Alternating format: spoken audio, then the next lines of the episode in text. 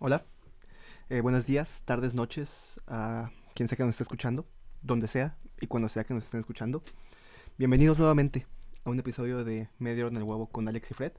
Les saluda, como siempre, eh, Alejandro. Conmigo está mi compañero Alfredo. Fred, ¿cómo estás? Alex, ¿cómo estás? Mucho gusto estar contigo eh, otra semana para el séptimo episodio del podcast y el tema que ya lo vas a mencionar tú, y una disculpa a nuestros escuchas que se nos alargó un poco la grabación de este episodio, pero bueno, ahí yo tengo unos temas personales que tengo que resolver. Pero te agradezco como siempre tu flexibilidad y estoy muy, muy contento y emocionado de este tema tan, tan interesante que escogiste. Claro, claro. Eh, continuando un poco más el intro, eh, por primera vez desde que empezamos eh, un poco más de producción, esta introducción tiene, está bajo guion. Un guion eh, no tan estricto, pero guion al, final del día. Em, el tema de hoy es eh, un pequeño ejercicio de terapia pública. Eh, de mi parte, o bueno, al menos de mi parte. Eh, pero también es un tema que, como menciona Alfredo, que yo quise traer porque me emociona hablarlo con él. Y también me emociona hablarlo con ustedes, compartirles si les interesa. el día de hoy llevaremos nuestro huevo a la reflexión sobre dejar ir. Será que la primera vez que como niños, junto durante nuestra formación, entendemos el significado de dejar ir como concepto, fue porque fuimos coaccionados a ellos, obligados de cierta manera. Eh, a mi parecer, este debió ser el caso, eh, puesto, que, puesto que esta acción, sencilla, normal, común, como podría parecer, eh, a mi entender, va en contra de, la, de nuestra naturaleza como niños, como humanos, como personas, quien, personas que para quienes aceptar el cambio es algo difícil, especialmente el cambio que nos afecta de una manera negativa. Em, el pedirle a una persona que lo acepte sin, sin chistar, sin problemas, pues es algo inhumano y natural. Pero aún y considerando este reto que es dejar ir, es algo que ocurre de manera cotidiana eh, y le ocurre sin excepción a cada persona. Cada persona tiene que hacerlo, ya sea queriendo o no. Dejar ir a un ser querido que ya no está con nosotros. Algún amor imposible. Sueños profesionales. Dejar ir amistades que se separan por distancia, por lo que sea. Parejas, relaciones que ya no tienen sentido continuar. Dejar tu país, dejar tus libertades individuales. Em, todas son cosas que nosotros como personas hemos dejado ir. Y es aquí donde me gustaría llevar esta discusión a los tripulantes del huevo, eh, piloto y copiloto, Alfredo y Alejandro, Alejandro y Alfredo, porque somos personas que hemos tenido que dejar ir por obligación, obviamente, como cualquier persona, pero también somos personas que hemos decidido dejar ir. Dejamos ir nuestro país de manera consciente, nuestras parejas en su momento, nuestra familia, nuestro sentido de pertenencia en un lugar. Y lo hicimos con gusto, al parecer. Al menos yo lo hice. Y llevándolo al plano personal directo, Alfredo, para ti, ¿qué significa? ¿Qué conlleva dejar ir? Pues mira, muy buena tu introducción, Alex, y como tú bien lo mencionas, me parece que es, es un excelente tema para conectar el episodio anterior, ¿no? Que el episodio anterior era dejar tu país, y obviamente, como tú bien dices, para dejar tu país tienes que dejar ir muchas cosas que hay en tu país que te gustan, ¿no? Y para mí dejar ir es darte la oportunidad de esperar algo mejor. Porque para mí eso es clave. Cuando tú dejas ir, cuando tú te permites abrirte la posibilidad de algo mejor, a mí eso mentalmente siempre me ha ayudado mucho. Sabes que hay ciclos que se cumplen en la vida, que terminan, pero si tú te mantienes abierto y te permites creer que va a haber algo mejor, eso algo mejor tiene que llegar y es algo muy mental. Porque, ¿qué es lo contrario de dejar ir, Alex? Es aferrarse, ¿no? ¿Y por qué te aferras? Te aferrarías porque piensas que no va a haber algo mejor que eso. Pero y una pregunta aquí, yo pienso que sí, dejar ir puede ser solamente buscar o esperar algo mejor. Y ¿qué pasa en las situaciones donde sabes que no va a haber algo mejor o no va a haber algo más? Digamos, eh, la muerte. La muerte de algún familiar. La muerte de alguien que eh, no va a haber una mejor madre, no va a haber un mejor abuelo. Claro. ¿Cómo, cómo vas ahí a buscar algo mejor? O sea, ¿cómo funcionaría este concepto de buscar algo mejor con ese tipo de cosas finales? Pues te tengo que platicar a ti y a nuestros tripulantes que yo soy una persona muy afortunada porque yo no he perdido ningún familiar muy cercano. He perdido bisabuelos, pero no es lo mismo que un padre, que un abuelo, que un primo, que un tío cercano. Entonces, pasan los años, me vuelvo más mayor y sí reflexiono, ¿no? Eh, va a haber un momento en que mis abuelos ya no estén conmigo, ¿no? Que tíos que son cercanos a mí ya no estén conmigo. Y yo afortunadamente aún no he enfrentado eso, algo que tú ya enfrentaste con tu abuelo, ¿no? Desde 2013. Yo afortunadamente no he vivido eso aún, pero es, es algo que sabemos que de manera inexorable va a llegar. Sí, y digamos, yo, para mí tampoco puede ser, no es solamente buscar algo mejor. Quizás es dejar ir, es entender que lo que pasó pasó, porque algo que... Y, y ponerte a trabajar o ponerte a actuar según lo que tú puedes hacer. Por ejemplo, yo no puedo, em, hablando de la familia que dejé ir, para venir aquí a Alemania y quizás nunca ver cómo los veía antes. Bueno, yo sé que esta conexión va a ir eh, cambiando, la relación va a ir cambiando. Lo único que yo puedo hacer es trabajar un poco, hablar con ellos, mantener contacto y, buscar si algo mejor. Pero entender que la relación o lo que teníamos ya no, ya no va a estar. Y ya no va a estar como estuvo antes. Pero buscar lo, lo siguiente, ¿no? Claro.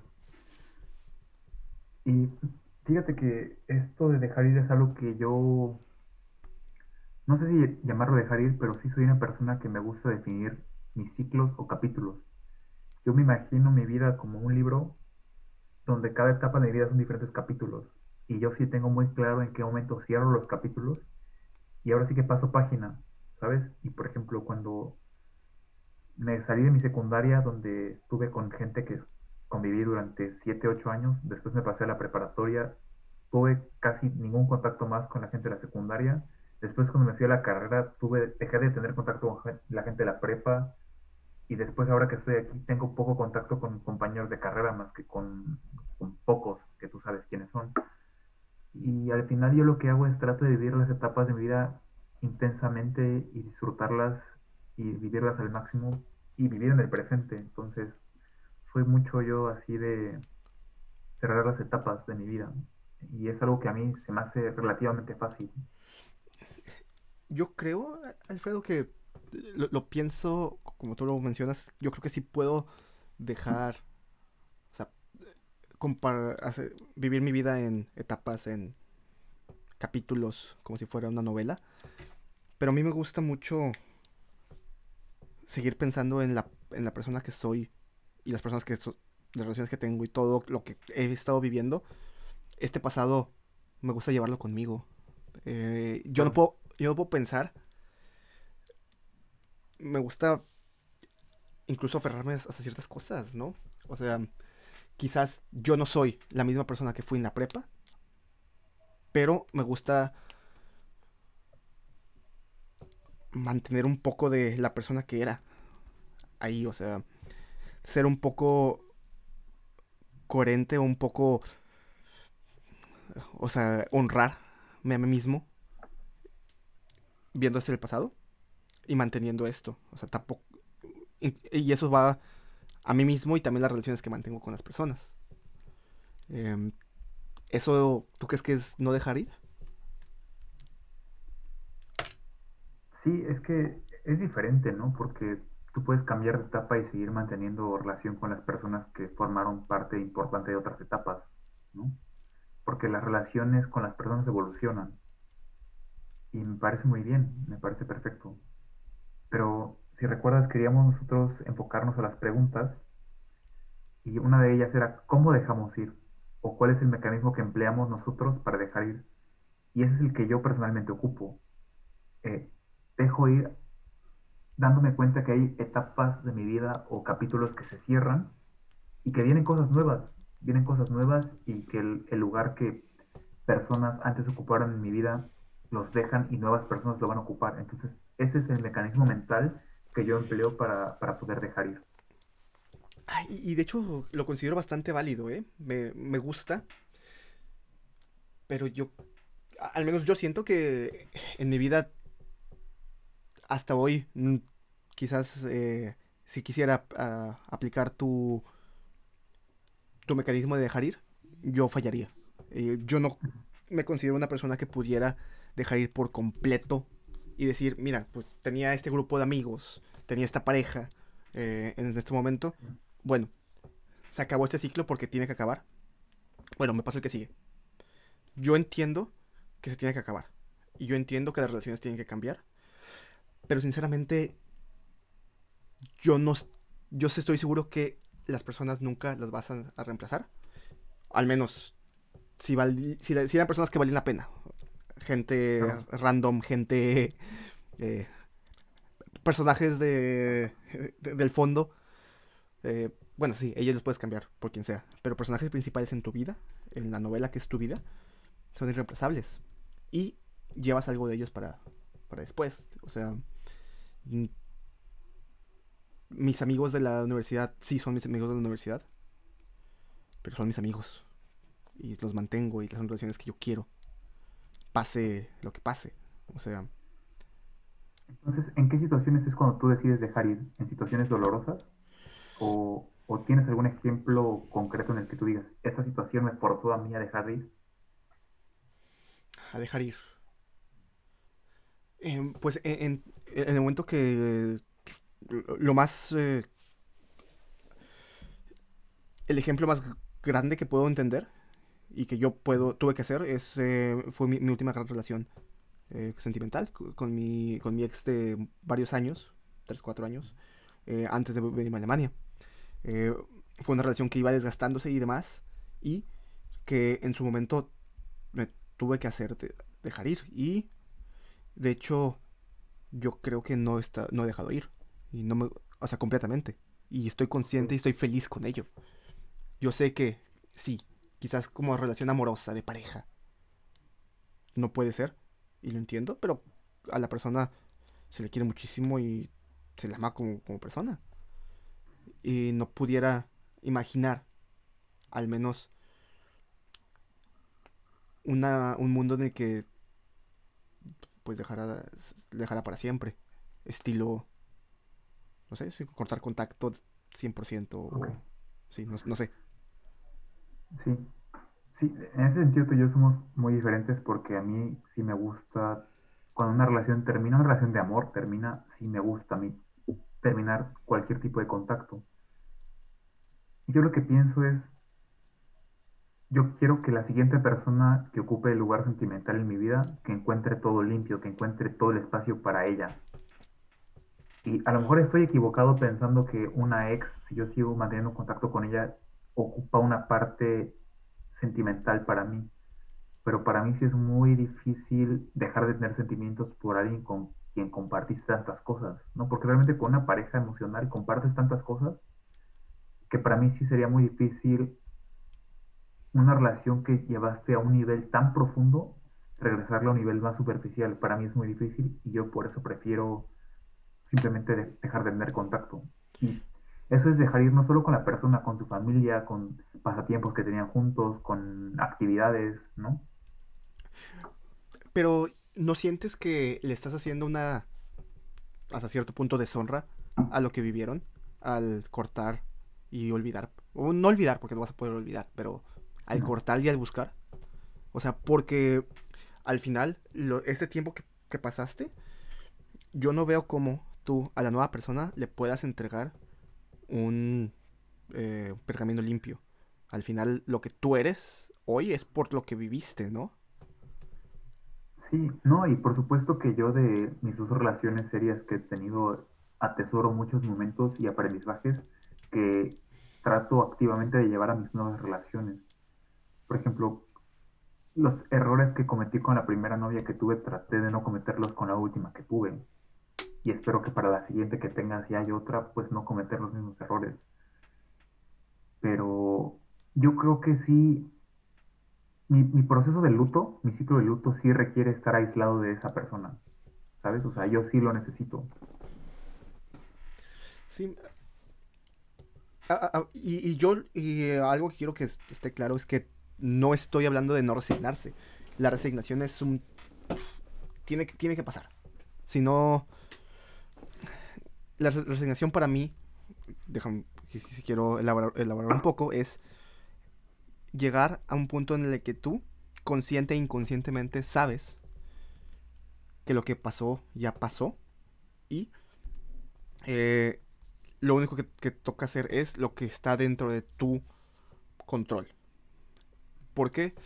Porque yo soy una persona, al menos que no está tranquila, a menos que yo he hecho todo lo que está dentro de, mi control para hacer. O sea, sí, si la otra persona no quiere hablar conmigo, lo puedo llegar a entender. Es su prerrogativa y... Pero yo al menos, como siendo sincero a mis sentimientos, voy a intentar hacer lo que quiero hacer. ¿Sí me explico? Sí, sin lastimar ni nada. Obviamente. Sí, te entiendo. Y fíjate que en esta última ruptura que tuve, que fue hace poco, eh, fue una ruptura, eh, fue rápida y fue sana, desde mi punto de vista. Y de hecho ella me dijo, oye, tú y yo teníamos muchas actividades juntos, tú te llevas muy bien con mi familia, podemos seguirnos viendo, seguir teniendo pasatiempos juntos, que tú vengas a cenar a mi casa. Y yo dije, te agradezco de corazón todo eso, pero no, porque para mí sería mucho, sería muy difícil después dejar ir, y lo que en inglés se dice como move on, ¿no? Que salir adelante me costaría mucho trabajo, entonces yo sí prefiero hacer el, el borrón y cuenta nueva en, en ese sentido. Pero mira, si quieres, podemos hacer otro episodio después de rupturas eh, de pareja y por qué, por qué llegamos a tener una ruptura, si hay formas menos feas de terminar.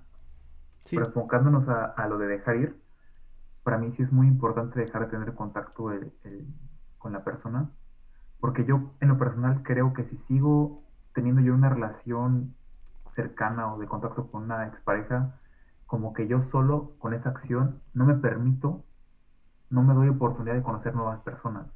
Yo es así como lo veo. Y y para mí es muy difícil, por ejemplo, yo no me imagino teniendo una reunión con exnovia y que ella me platique de su actual relación y yo sentir una felicidad genuina. Para mí siempre sería como incómodo. Entonces, por eso yo prefiero que no haya contacto. No, y, la verdad es, te lastima. De seguro eh, ver algo así te va a lastimar. Pero, pero lo que yo pienso es que al momento, para mí dejar ir es entender que te va a lastimar pero, pues, no, no vas a morir. No se va a acabar el mundo. Vas a poder seguir avanzando. Voy a poder seguir. Es, por ejemplo, si hacer un paralelo a, eh, no sé, que creo que tú y yo tenemos eh, algo en común, que no somos el mexicano que está en el extranjero y dice, Dios, me muero por unos tacos y tengo que ir al restaurante de tacos más grande de la ciudad que está a dos horas porque no puedo vivir sin unos. Mm, no, yo la verdad puedo... Puedo no aferrarme a ese tipo de cosas como mi identidad o como mías. Pero eso no significa que haya dejado ir completamente mi país. He, dejado ir eh, lo que para mí es superficial. Lo que para mí es, digamos, cómodo. O, sea, lo que son, que no, no, no es tan importante, pero lo importante lo mantengo llámese de mi país, lo que yo de verdad sí extraño y sí no puedo dejar ir es esta conexión con mi familia, con mis amigos, con mis personas. Y este sentido de identidad, mm, quizás no nacional, patriota, porque estoy un poco en contra de el concepto como de nación-estado y el patriotismo, nacionalismo y todo lo, lo, cosas no sanas que conlleva. Pero sí el, el sentido de identidad que me gusta. porque al final es algo que no puedo negar. Y Alex, creo que ahí le diste en el clavo porque yo, ya llevo un rato viviendo en el extranjero y llevo más de dos años sin poder ir a México. Eh, y sí, digo, yo no extraño el clima, la comida, eh, mi casa física, ¿no? Extraño mi hogar, mi familia. Y a mí, ¿sabes qué? Sí me duele, o sea, me pesa bastante. No ver a la América los domingos. los sábados. Este. No, me pesa mucho mis primos que no veo crecer, ¿sabes? Que esos momentos de convivencia con mis tíos cuando yo los veía los fines de semana. Tengo primos chiquitos y como que me da mucho miedo pensar que yo regrese y que no me reconozcan, ¿sabes? Porque muchos de ellos, por ejemplo, uno de ellos tiene como, tenía 7, 8 años la última vez que lo vi. Y ella ahorita, la siguiente vez que lo vea va a tener 10, 11 años. Puede ser que ya no se acuerde de mí, ¿sabes? O que regrese y que ya no sepa quién soy. Ese tipo de cosas sí, sí me cuesta mucho trabajo. Por ejemplo, si algo le llegase a pasar ahorita a uno de mis abuelos, que llegara a fallecer, Dios no quiera, y yo no me pude haber despido de ellos, creo que eso sí es algo que, no te hablo de dejar ir, pero es algo que a mí me va a pesar siempre, ¿sabes? Que me va a causar mucho remordimiento y que dejar esa culpa me va a costar muchísimo trabajo. Entonces, sí, digo, es algo que los que vivimos lejos de casa estamos expuestos, ¿no? Alex, tú estamos expuestos a que cualquier día alguien nos llame por teléfono y nos diga, oye, este familiar tuvo un accidente, este familiar tuvo una enfermedad, y la vida es así, ¿no? La vida es así de efímera, y para mí es algo que sí me pesa mucho. Y te digo, si ahorita a uno de mis abuelos les llegase a pasar algo y yo no estoy ahí para apoyar, si es algo que yo no veo cómo pudiera dejar ir esa culpa, ¿no? Porque el dolor tal vez, pero el remordimiento la culpa que, que vendría después, yo no sé cómo haría para, para dejar ir eso. ¿Y no, no te ves aprendiendo a vivir con esa culpa. Yo, por, e, por ejemplo, sé que eh, yo lo veo como, como algo que sí, va a pasar y puede que pase. Pero no sé. Eh, quizás no, al menos ciertas cosas eh, no puedo imaginarme superándolas de verdad, más que aprendiendo a vivir con ello. Sí, es que, Alex, sin duda es algo con lo que voy a tener que vivir después, pero es un riesgo con el que yo estoy bien todos los días y estoy consciente de él, y yo lo acepté, ¿no? Porque si yo no fuera capaz de pagar el precio, digo, sabes que no me voy. Y al final, pues cada quien escoge la, la vida que quiere vivir. Y yo creo que al final, a mí cuando voy a dormir a la cama, ese pensamiento es lo que a mí me permite estar en paz, que al final yo estoy persiguiendo mi sueño, estoy haciendo lo que yo quiero hacer.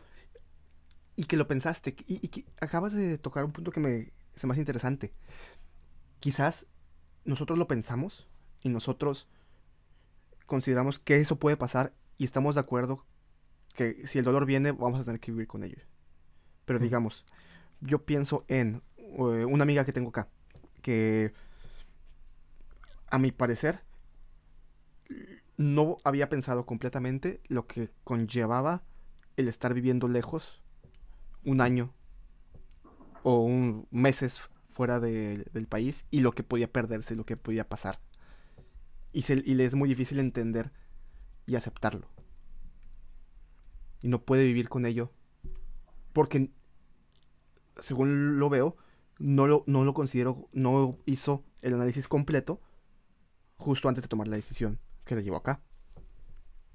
No, y Alex, ¿sabes qué pasa también? Que son cosas que tienes que ir llevando día con día. Porque yo en diciembre voy a cumplir dos años sin ver a mi madre. Y si tú me dices, oye, el día que me despido de ella, si me dicen, oye, no la vas a ver en dos años, yo en ese momento me parto. Sí. Pero digo, lo llevo día con día y ahorita en diciembre van a ser dos años. Dos años. Y la verdad, o sea, no quiero que vuelva a pasar eso. Digo, yo tenía plan de ir en junio de este año a México y por la situación sanitaria mundial no se pudo, pero yo no quiero tener que estar tanto tiempo sin ver a, mis padres o a mis abuelos, ¿no? Porque digo, a mí me, o sea, me duele el corazón cuando te lo digo, pero yo doy por hecho que tú vas a estar aquí el siguiente año. Yo doy por hecho que yo voy a estar aquí el siguiente año. Pero los abuelos, o sea, gente que ya está en edades mayores, ya no puedes darlo por, por hecho, ¿no? Que van a estar cinco años más, diez años más. Pero, y, es incluso... Em, yo no he tenido, no me ha tocado tener que lidiar con alguien que de verdad no esperabas. Llámese em, eh, algún accidente trágico. Eh, tengo una amiga que le tocó vivir algo así, que recientemente, por algún accidente o lo que sea, su compañero de trabajo, alguien de 4, 5, 6 años mayor que ella, 30, 30 eh, murió de repente.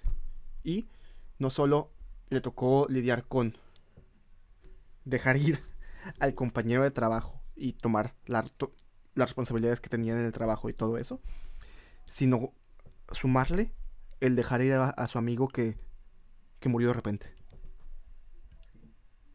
O sea, ¿y cómo lidias con eso? O sea, porque hay formas de prepararse para ciertas cosas. Pero yo no me imaginaría o yo no le recomendaría a nadie prepararse con ejercicios mentales de qué pasa si cada persona cercana a mí muere mañana. También sería desgastante. Sí, ¿para qué te torturas, no? Sí. Digo, entiendo que si tienes algún familiar, amigo o persona importante, cercana, enferma, pues claro que la idea llega a tu mente, ¿no? Y tratas de enfrentarlo de la mejor forma. Pero como te, como te comentaba yo hace ratito, soy una persona en ese sentido muy afortunada porque las personas más cercanas a mí que han fallecido son mis bisabuelos, ¿no? Pero es lo más cercano. No, gracias a Dios no he tenido ningún amigo cercano que haya fallecido, o primo, tío o abuelo, gracias a Dios no. ¿Y haces algo para preparar? Porque sabes que agradeces que no haya pasado, pero por lo que escucho, estás consciente que va a pasar. ¿Se, hace algo? ¿O tú crees que pensar en ello, prepararse, ayudaría? ¿O solamente es eh, autoflagelación? Pues mira, ahora con la situación del mundo con el COVID-19, te digo, eh, mi abuelo es una persona mayor, eh, diabético hipertenso, ¿no? con problemas de cardíacos, renales, pues él es un huésped predilecto del COVID, ¿no? Entonces, por supuesto que te pasa por la mente que, ¿no? que es más probable que él sea afectado por el virus que yo, ¿no? Claro. Pero por un lado pienso todos los momentos que he vivido con él y los he vivido tan intensamente y los he disfrutado tanto y al final Alex yo soy mucho la idea a las personas hay que disfrutarlas en vida, ¿no? Y por eso yo soy una persona que me gusta mucho expresar lo que siento, sobre todo con respecto a otras personas, porque nunca sabes cuándo es la última vez que tuviste la oportunidad de hablar con alguien, de abrazar a alguien, de decirle a alguien lo mucho que importa esa persona para ti. Entonces, yo trato de juntar elementos que después, cuando yo tenga que dejar ir, me permitan estar tranquilo. Porque, por ejemplo, si Dios no lo quiera, uno de mis abuelos mañana fallece, o sea, yo no me voy a quedar con esa espina de decir, nunca les dije lo mucho que los quería, lo mucho que importan para mí, lo que disfruté haber estado con ellos. O sea, yo siempre, yo los he disfrutado, por lo menos a mis abuelos y a mis, a mis familiares, los he disfrutado mucho en vida. ¿no? Porque al final las personas, ¿qué se llevan, Alex? Lo que, lo que experimentan en vida, ya muertos, el abuelo no, no, va a saber quién es el que más llore por él, ¿sabes? O sea, eso da igual ya. Sí, y digamos, yo al menos, siendo una persona que no cree, yo no creo en ningún tipo de eh, conciencia fuera de, esta vida. O sea, todo lo que tenemos, todo lo que es una persona y lo que la persona está dentro de la persona física en sí, para mí, mm, con tu, con tu cerebro y con tu, con tu cerebro muerto persona, al menos para mí, y eso es, para mí es final. Eh, y eso es algo que quizás me ayuda o no me ayuda. Quizá eh, me, me gustaría preguntarle a alguien altamente religioso si acaso estos mecanismos que nosotros estamos hablando para ellos son absurdos. Porque quizás si, ellos piensan, oh, pues, murió, pues, está con Dios y, y, pueden pensar en, algo mucho más tranquilizante que lo que nosotros tenemos que hacer. Porque, ah, bueno, no, no, no sé tú, pero al menos yo, todo, todo yo llevo mi pensamiento a mi entender y a mi creencia, que, mi creencia es el físico y terrenal, ¿no? Claro, pues para mí la muerte es lo que hubo también antes de mi nacimiento, nada. Exacto. Sí, o sea, es frío, pero la vida es así, es un ciclo, ¿no? O sea, nacemos, crecemos, envejecemos y morimos. Y que hubo antes del nacimiento, lo mismo que hay después de la muerte para mí, ¿no? Pero por supuesto yo respeto las creencias de otras personas y entiendo que, por ejemplo, yo recuerdo a mi bisabuela, para ella era muy... aliviaba mucho el pensamiento de reunirse con mi bisabuelo y me parece algo perfectamente válido, ¿no? Porque ella no veía la muerte como el final de su vida con un momento doloroso, sino lo veía como la oportunidad de reunirse con la persona con quien estuvo más de 60 años junta, ¿no? O sea... En la vida eterna. Sí, exacto, exacto. Entonces entiendo que este, estas ideas sean pensamientos que alivien, pensamientos que permitan tranquilizarse y de no tener miedo a la muerte, sino hasta si, mi bisabuela al final ya incluso anhelaba su muerte, ¿sabes? Porque para ella eso era morir. ¿Será sano?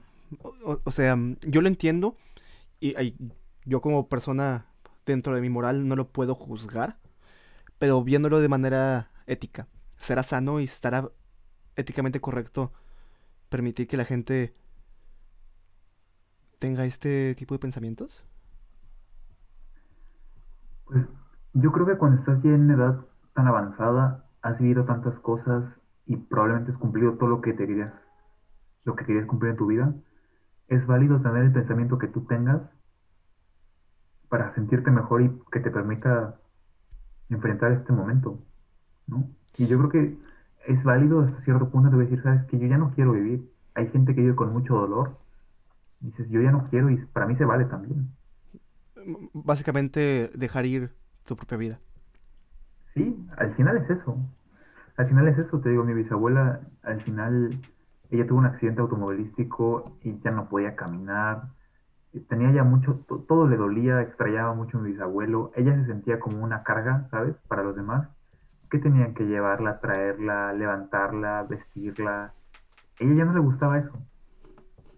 Y entiendo que ella diga, sabes que ya dejo ir, ¿no? Dejo ir porque ya, ya no quiero. Y para mí es perfectamente válido.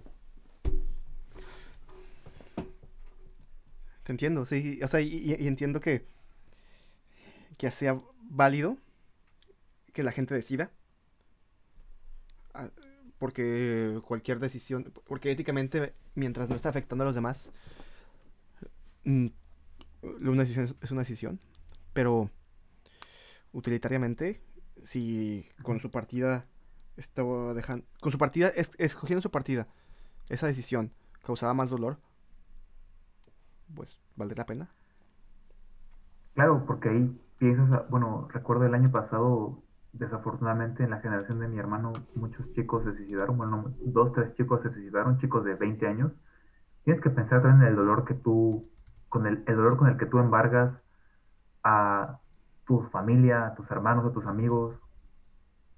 No, por ejemplo, Alex, si tú tuvieras 80 años y estuvieras viviendo mucho dolor y ya viste crecer a tus hijos, a tus nietos, tu esposa murió y tú ya estás en mucho dolor, entiendo que te quieras, que quieras dejar ir, pero que tú lo hagas ahorita, es muy diferente, porque sabes el dolor que nos vas a causar a nosotros las personas que te queremos, a tus hermanas, a tus, a tus padres, no, o sea, no es comparable. Sí, es, sería una, una decisión, bueno, muy poco ética, de mi parte. Sí. Pero bueno, Alex, este, se nos acaba el tiempo. Y te quería preguntar, ¿qué opinas que la siguiente semana hablemos sobre las rupturas amorosas? Yo te quiero preguntar, digo, yo lo puedo llevar al plano personal, tú no tienes que hacerlo, yo sí lo puedo llevar, obviamente ya sabes, como, sin decir nombres, sin faltarle respeto a nadie, pero yo te quería preguntar, ¿todas las rupturas amorosas tienen que doler? ¿Hay formas en que una ruptura duela menos? ¿Qué es mejor?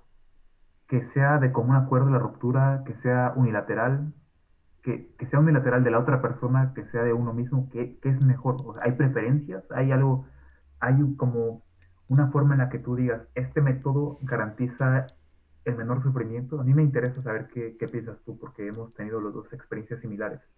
Eh, y tengo, uff, dices un poco de esto y me pongo, me puedo pensar. Eh, pero, eh, ¿qué te parece si lo dejamos para la siguiente semana? Sí, por supuesto. Por supuesto. Y como siempre, agradezco mucho a los tripulantes del huevo que, se suben con nosotros siempre y, y, se dejan se dejan tripular en este maravilloso huevo al que nos subimos nosotros cada semana. Acuérdense que nos encuentran en Spotify como Media Hora en el Huevo, en Google Podcast, en Apple Podcast, en nuestro canal en YouTube. Nuestra cuenta de Twitter es arroba guion bajo en el huevo. Y en el tweet nosotros les vamos a dejar los links en donde nos pueden escuchar, en las cuentas que ya mencioné.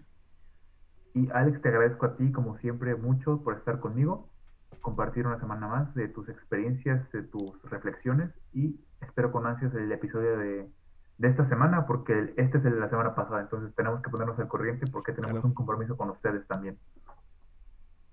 Sí, eh, no, gracias a ti Alfredo, un gusto volver a, volver a subirnos al huevo, volver a hablar de esto. Una disculpa también a los eh, escuchas. El siguiente episodio intentar, intentaré ser un poco más upbeat, porque creo que no lo merecemos. Hubo solamente medio chiste en todo el, la media hora. estamos muy serios y queremos todos relajarnos también. Eh, pero bueno, les agradezco yo mucho que estén con nosotros. Un abrazo, cuídense y nos vemos como siempre la siguiente semana. Gracias.